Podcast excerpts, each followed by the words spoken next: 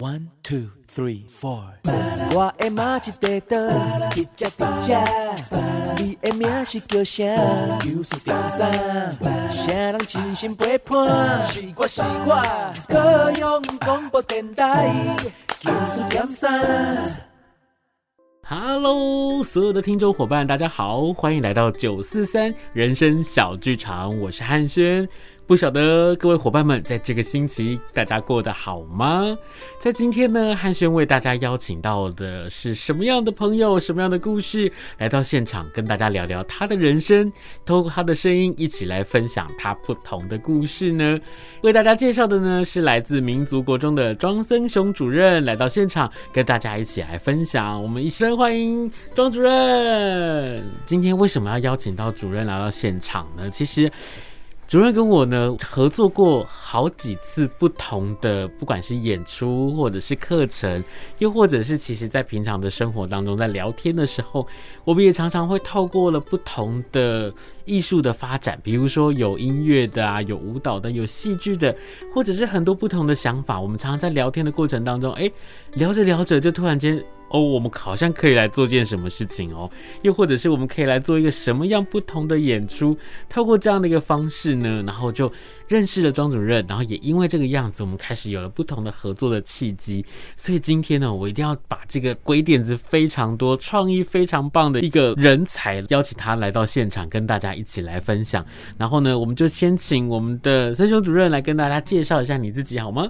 好，嗯，其实我也蛮特别的哈，因为我虽然大家看我的外表，然后看我的身形，都会觉得我可能是一个体育老师，或者是一个数学或理化老师，但其实我是一个音乐老师。那当然，呃，台湾的音乐老师都是会在大学主修一个乐器，那我主修乐器就是大家会比较觉得，哎，他就是需要很丰厚的身体去吹奏的低音号。那我会接触这个乐器，其实很感谢我的爸爸哈，因为我从小到大都不是音乐班，那也这样就懵懵懂懂的，一路一路慢慢的走，慢慢走，就在有一个契机点，就是在高中参加社团的时候，参加了管乐社以后，爸爸看了一次演出，他就会觉得，嗯，这很像蛮适合我的，那他也给我一个方向，说，哎，你要不要试试看？但我爸爸是一个很特别，他。自己是一个卡车司机，他也不是很多接触艺术面向的一个爸爸。那他既然给我的这个建议，虽然我的故事大家听了都会觉得，哎，是不是因为我爸爸的一些些身体状况，的确他高中的时候身体就不好，就洗肾了。那那他就会希望说，跟我们一个个未来人生的不一样。那当然。呃，决定要考音乐系就需要花很多钱嘛。那爸爸也觉得惨了，就是呃，我们家的这些资金的支持可能不足，但很感谢就是姑姑们对我的一个肯定跟支持。然后，那当然我爸爸在我大四过世了，所以那这段过程当中，他一直都没有后悔鼓励我去走这个音乐系，因为他很多家长都会担心说学艺术的孩子是没饭吃，但。我很感谢他给我无限的自由跟肯定跟支持，所以在虽然大四的时候爸爸离开了这个世界上，但是因为他的给我的一些些自由的选择，让我有不一样的人生。那他也是一个很特别的爸爸，小时候就很爱带着我到处去哈。那时候夜市都会有那种很特别的歌舞秀啦，或者哪边火灾啦，他就骑着他的野狼机车带我到处去看这样子。所以我觉得我自己的鬼点子来自于我爸爸尝试的给我看。到各式各样的可能，所以这些鬼点子其实我觉得就是在找人生快乐的事情。所以我从我爸爸身上学到一个是，他蛮不悲观的，虽然身体也不好，但是他得癌症的这段过程当中，他都一直在寻求自自己的快乐。所以我从他身上，我觉得我自己有这些人格特质，真的很感谢他给我的可能，这样。是因为刚刚我在这个分享的过程当中，其实我看到的是我们的申雄主任，其实在讲的时候，那个眼睛是发亮的，因为。我觉得没有给予限制，然后让你自由的去学习这个不同的领域。可是，在这个自由的过程当中，你说没有规范吗？其实也不是，因为其实你会自己知道说，我可以到哪里，或者是我的梦想是不是可以再更不一样一点点。而且，其实也在这一段路走过来的这个过程当中，我相信父亲给你的绝对不只是当时候的自由而已。我相信他在你的心中，或者是在你决定做任何一件跟表演跟艺术有关的创作的时候。它都深深的影响着你。因为我觉得，透过了这样子一个开放的一个思想，或者是透过这样一个自由的一个学习的这个路程，我觉得让你的眼界，或者是让你的创意变得更不一样。更不要说是带着你去看到各种有的没有的这些东西。我真的觉得，哇，可以有一个这样子的家庭，有一个这样子的爸爸。对每一个孩子来说，他一定是一个更多不同可能的开始。所以从那个时候开始去学习了音乐，走进了艺术的这条路，Yeah. 一直到后来你去变成了老师，而不是走演奏家的这条路。有没有想要跟我们的听众伙伴来分享一下，为什么没有选择走上台去，然后成为一个诶很厉害的演奏家，反而是走到了教育的现场，然后透过了音乐，你想要去掀起另外一个不同的革命吗？OK，那这个问题我自己也曾经想过，但我觉得艺术有个特质，就是它不断的在让我们。在做选择，嗯，我刚刚有分享到，我大四的时候，爸爸就过世了。那那时候自己会当然很明确的知道，呃，后无靠山，然后前方的路要自己闯。那那时候当然相较于稳定的状态之下，当然就是往教职的这个方向走。那往了这些方向走的时候，我觉得上天冥冥之中，在每个重大事件，嗯，爸爸过世当然是个重大事件，对他冥冥中期待我这个肉体躯壳去帮忙做一些使命的事情。所以我大学毕业当然很顺利的哈，当然应届就考上了正式老师啊。那时候第一间分发的学校就到了我们高雄原高雄县的甲仙乡哈，那当然现在合并了。在那边刚开始非常不适应，因为从来没有在偏乡服务过、生活过，所以跟那边的孩子常常都有很多的呃想法上面的矛盾哈。那到底我们教育到底要带给这些孩子什么？但那些孩子真的需要那么多艰深的东西吗？他们在生活里面，他们是跟着大自然共存，然后透过大自然去维持他们的生命的一些、他们的收入啊等等，都靠跟着大自然很和平相处，但。那时候的自己的教学会说：“哎，我想要把市区的东西带进去。”那时候开始让我的人生一个二十出头岁的人开始产生：他们真的需要这些东西吗？因为他们没这些东西也活得很好啊，也很有生活生命能力。但没想到上天冥冥之中，在我的生命当中一直让我有不断的茁壮。就是我在那边的第三年，刚好遇到八八风灾，小林村就刚好又是我们的学区。那那时候又是我第一年当辅导主任，那时候对我的冲击非常大。一个小毛头，大概二六二十七岁。又开始当了一个处室的主管，又遇到这些事。那艺术那时候我就用着非常都市人的想法，把艺术带进去，才发现，哎，这个艺术对他们来说太远了。嗯他们。最厉害的可能是庙会的那些古镇，但我这些西洋的音乐对他们来说，他们可能没有生命上面的感动，也不会靠近。那八八风灾的发生了以后，其实艺术让我重新看到怎么去让这些灾区，甚至是一个暗淡，或者是就是整个没有生命力的一个乡镇，重新开始。有了契机，所以那时候我开始引进了非常多的艺术团队，例如他们奇美一个他们的提琴的一个计划，让孩子真的透过提琴跟戏剧的方式，然后孩子就一点点人，一百多人，然后一起跟着剧团、跟着演奏家们去对话，然后演奏孩子听得懂了以后，让孩子发现哇塞，原来听到真的乐器的声音是长这个样子。那慢慢的，我开始也接触了律动的教学，让孩子的身体里面去开始知道说学。音乐不是只有吹笛子，或者去一直听音乐，然后就是很表面的去感受东西。那我有一个创举是，那时候国立台湾交响乐团的附设管乐团就在找寻演出的地点。那时候我就自己写了一封信说：“哎，我好期待你们来假仙哦！”哎，那时候真的是叶舒涵老师带着所有的团队，然后惨了，我们没有一个。呃，适合的演出的团队，那时候才发现，哎、欸，我们所作所为，社区是看得到的。欸、所以那时候，C 门的甲仙店的店长就是有社会义务责任，他们开始去帮我们募款，那我们搭了非常大的帐篷，然后呃，也开始想说，哎、欸，那么好的资源怎么去串联，让旁边的村庄的国小也可以来？所以我们跟高雄客运，然后就做了很多的连接。那一天真是盛况空前，就是从来没想过一个乡镇，然后一个那么专业的。的演奏团队来，然后呃为孩子设计一套曲目，然后有叶舒涵老师，就是台湾的小号名家，带着这所有的团队，然后就在这个没有音乐厅的场地，然后用最好的品质给孩子。他们很多人这辈子第一次，甚至。爸爸妈妈、阿公阿妈都是第一次，然后就整个跟他们往年的庙会看歌仔戏一样。但是大家看到，哇塞，那个晚上以后，整个月大家的聊天的话题都在这件事。所以那时候灾区过后，当然我是借着灾区的一点点光芒，然后才有机会邀请到他们。但我深深的体验到，艺术的确可以让很多人看到生命的不一样。嗯，对，因为在那个时候我还印象很深刻，是在八八风灾发生的时候，然后我们就一直在想说，我们到底可以为这个地方做些什么事情？那那时候呢，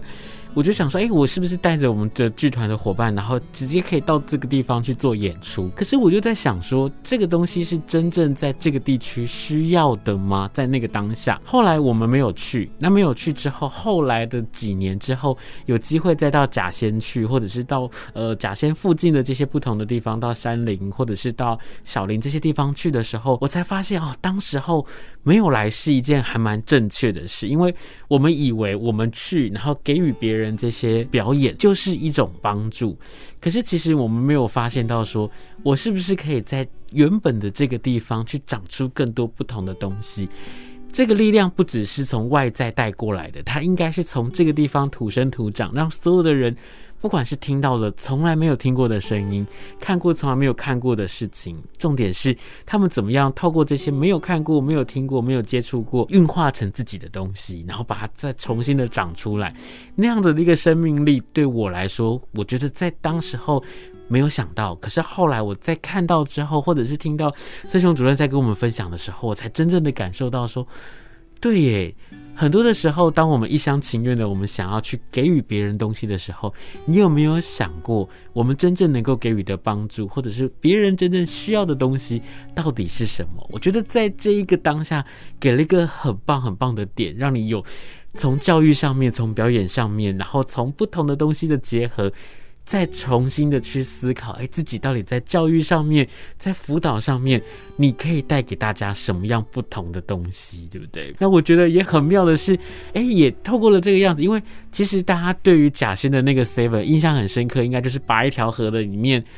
哇，在那个故事里面，我每次只要看到那一段，我就哭。就是那群孩子们，然后回到了甲仙，他们虽然没有得名，但是哎、在那条大街上面，哇，那个放炮的那个感觉，然后全村的人一起欢欣鼓舞的那个感觉，我就觉得好感动。那就是村里面大家的力量是什么？所以我觉得，哎、透过了音乐，透过了表演艺术。我们也可以带给大家很多很多不同的力量。呃，风在那一段时间让我学到一件事情是，人类真的很软弱。嗯，就是他所谓的软弱，就是可能都在为了新台币做了很多的努力。嗯，但是其实真的的力量是，当这些人都忘记他们的时候。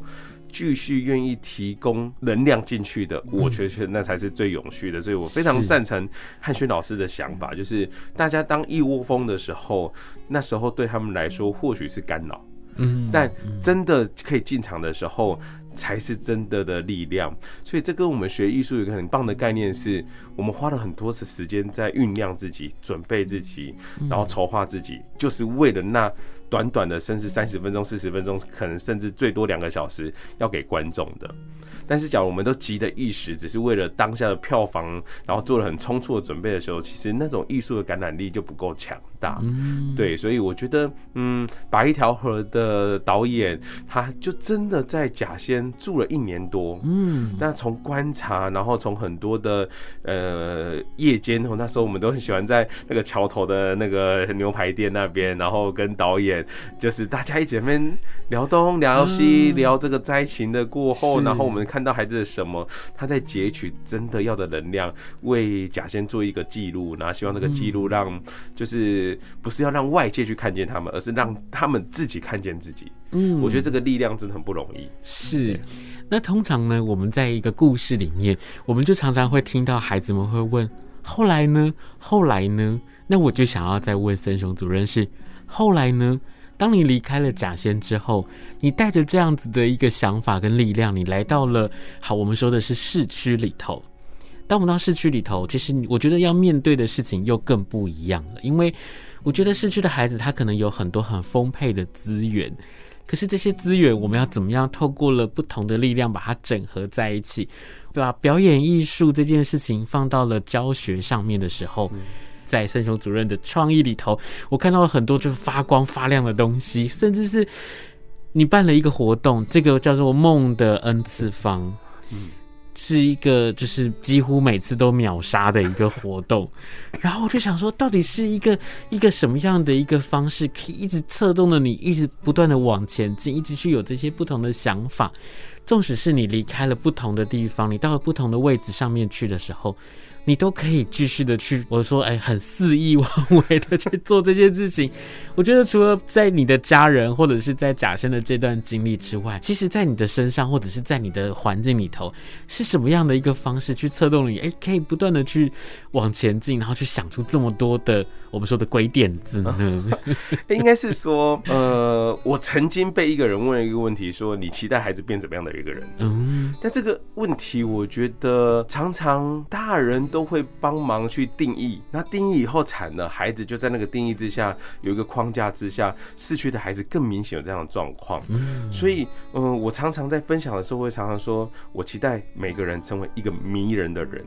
嗯，成为迷人的人，他没有框架，但是他必须真的每个当下都要很很引咎于当下的决定。我常常说，不要一直说自己很忙或者忘记了，因为这两个忙跟忘就是心已死。嗯，心亡了嘛，所以就是这样。所以其实当一件事情你很热热爱它的时候，一点都不忙。所以我都是用这样的想法在呃擘画很多事情这样。那为什么呃刚刚汉轩老师提的这个孟恩，当然是一个王振中老师带领着很多各个领域哈各个学科老师去思考怎么教学，让孩子变成英才。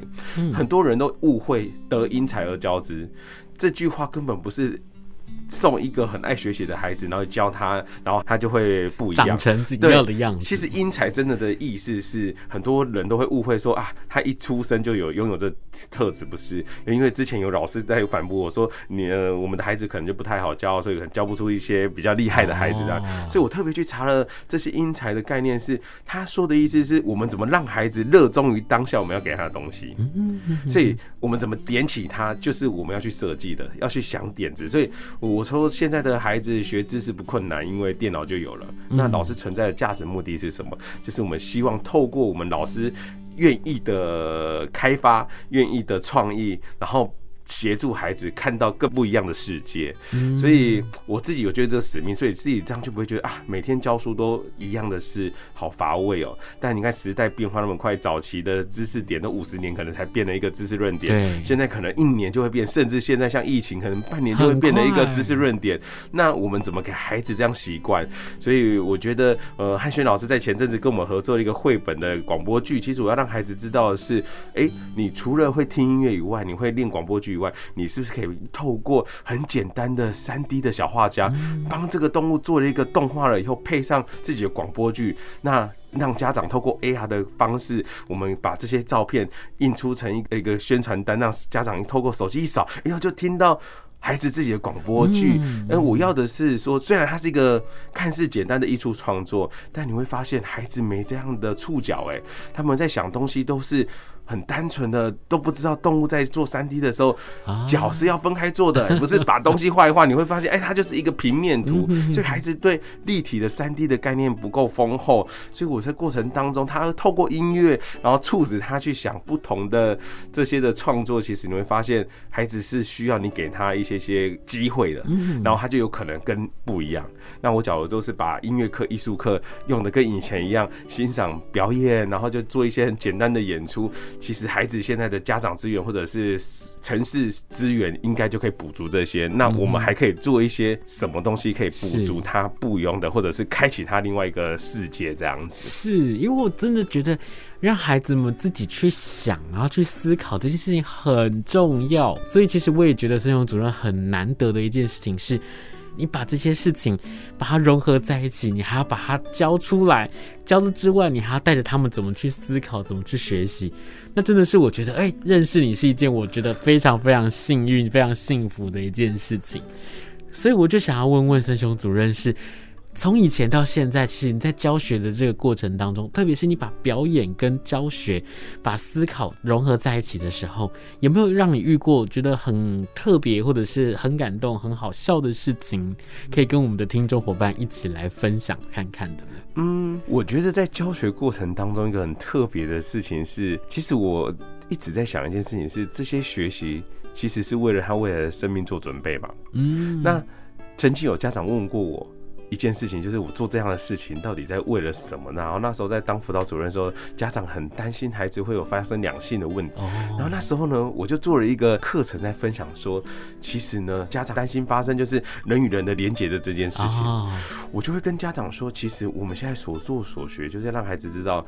当他都做好这些学习准备的时候，就是要去做那件最神圣的事情。嗯，那件事情就是要让协助我们传宗接代嘛，让人类可以文化不断的传承下去，让这些艺术可以传承下去。所以这次的对话里面，家长更不害怕跟我谈这件事了。嗯嗯，所以艺术其实常常呃十部里面九部都在谈有关爱的事情。嗯嗯，那。人类为什么会被爱纠葛？所有的音乐作品里面是也大部分都在谈这件事情，所以这件事情反而在如何透过我们的课程回扣到说，其实我们听这些东西，去创作这些东西，去演这些东西，其实就让他有能量去面对。他说他有没有准备好去做这件事情？嗯嗯，艺术的确是地球的核心。我们在看英文单字二十和 E A R T H，那 A R T 就在地球的中间。的确，它是协助我们一直在思考。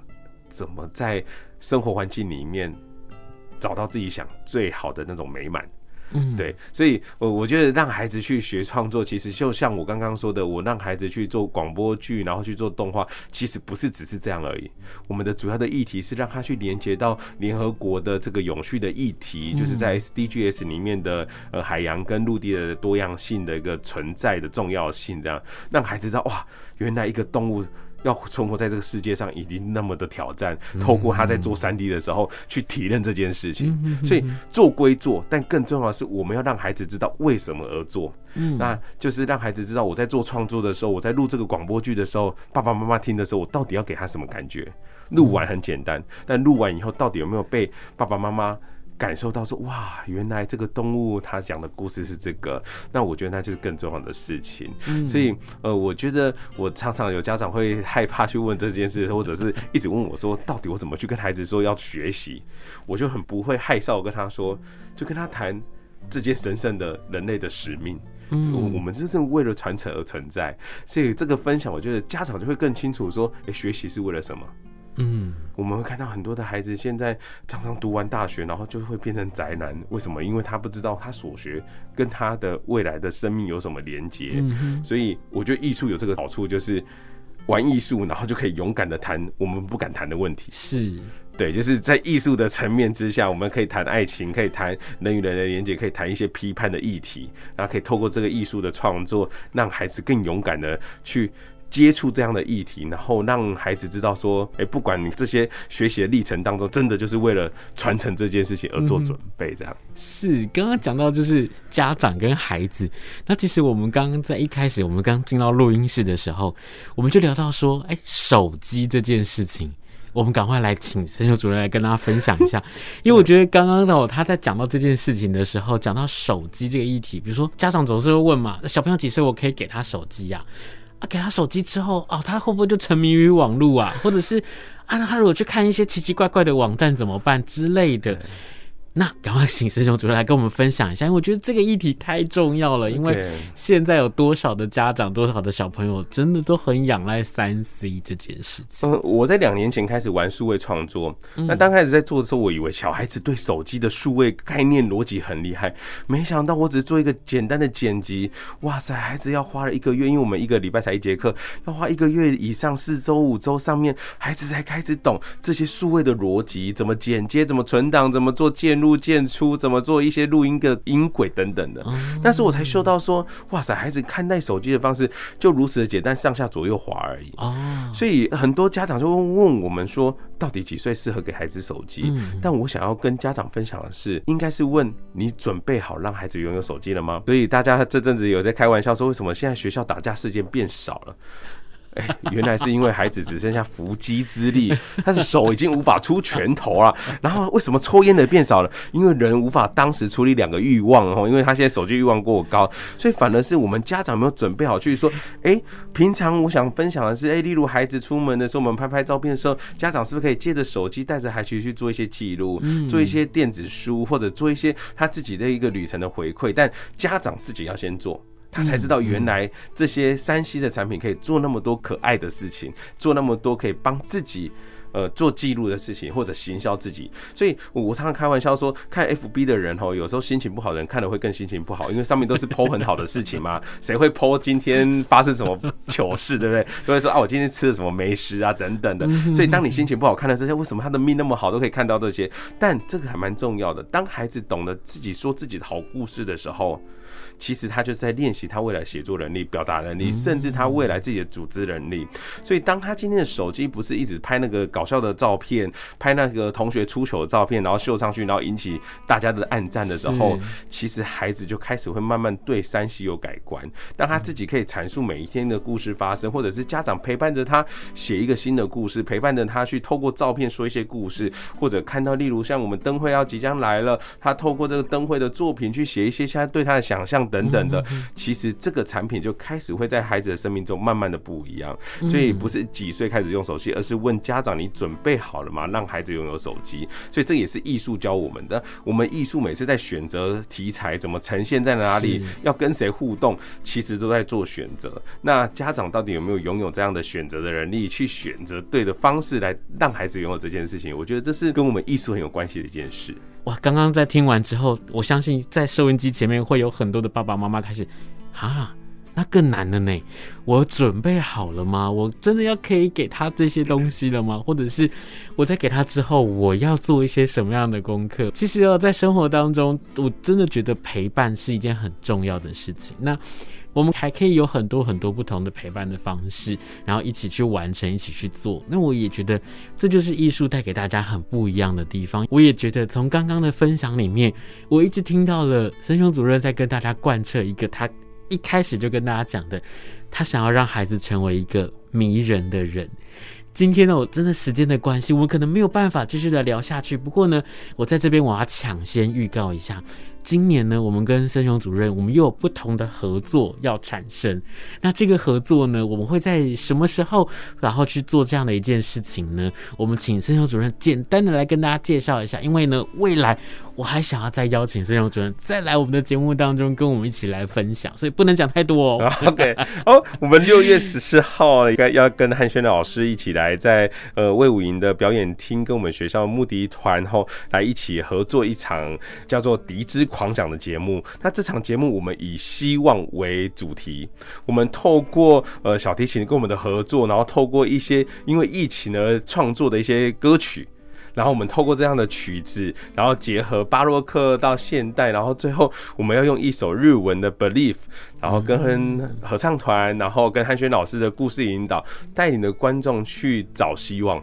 那这些故事的串联，我们就卖个关子，因为我们的创作其实是很认真的去思考，怎么叫做跨越这件事情。因为当我们一直在自己的原地转的时候，其实是没希望的。但是要跨出去跟别人合作的时候，是很痛苦的。因为就像你要把自己的衣服脱光光，然后跟人家坦诚相见，然后重新再装饰自己。其实那个过程当中，是我希望现在家长也开始陪伴孩子做这件事，不要只会有单一路线思考。哎，你就是读电机，读了电机就会怎么样？其实常常就不怎么样了。所以我们反而是一起思考，当我们希望透过我们的艺术创作去传播这样的思考，让透过跟别人合作，然后找到。希望，所以六月十四号欢迎大家购票，然后一起到我们表演厅来，一起来欣赏这场演出，叫《笛之狂想》。今天真的很谢谢主任来到我们的节目现场，然后跟我们所有的听众伙伴一起来分享。那我们也预约了，我们在六月演出之前，我们再邀请主任来到现场来跟大家来分享，说我们到底要做一件什么样很不同的事情。